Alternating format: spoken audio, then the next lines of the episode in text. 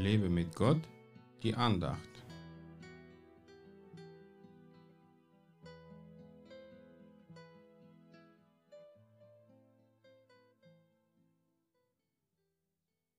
Ein kluger Mensch verbirgt sein Wissen, aber das Herz der Narren schreit die Torheit heraus. Sprüche 12, Vers 23. Im Zeitalter des Internets gewinnt dieses Wort immer mehr an Aktualität. Es gibt absolute Narrenfreiheit im weltweiten Netz, wo ganz viel dummes Zeug verbreitet und geteilt wird.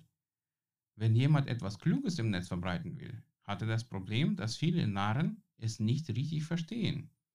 Deswegen verstehe ich, warum ein kluger Mensch sein Wissen lieber verbergen und nur mit denjenigen teilen sollte, die es wertschätzen und selbst dadurch klüger werden. Leider leben wir in einer Zeit, in der viele Menschen verlernten zu denken. Das Problem betrifft nicht nur Ungläubige, denn es gibt auch Christen, die der Meinung sind, dass sie nicht mehr denken sollten, weil sie im Glauben leben. Das ist ein totaler Irrtum. Gott macht uns nicht zu seinen willenlosen Marionetten und übernimmt für uns das Denken. Ein gesunder Menschenverstand ist eine Gabe Gottes, die man nicht vernachlässigen sollte. Man sollte sich auch von klugen Menschen umgeben, um selbst noch klüger zu sein. Dabei muss man aber aufpassen, kein Klugscheißer bzw. alles Besserwisser zu werden. Lieber verbirgt man sein Wissen, als damit zu prallen. Es wird trotzdem Menschen geben, die zu uns kommen und nach Rat fragen, weil Gott sie zu uns führen wird. Ein kluger Mensch redet nicht viel, sondern setzt sein Wissen im Leben und zur Ehre Gottes um.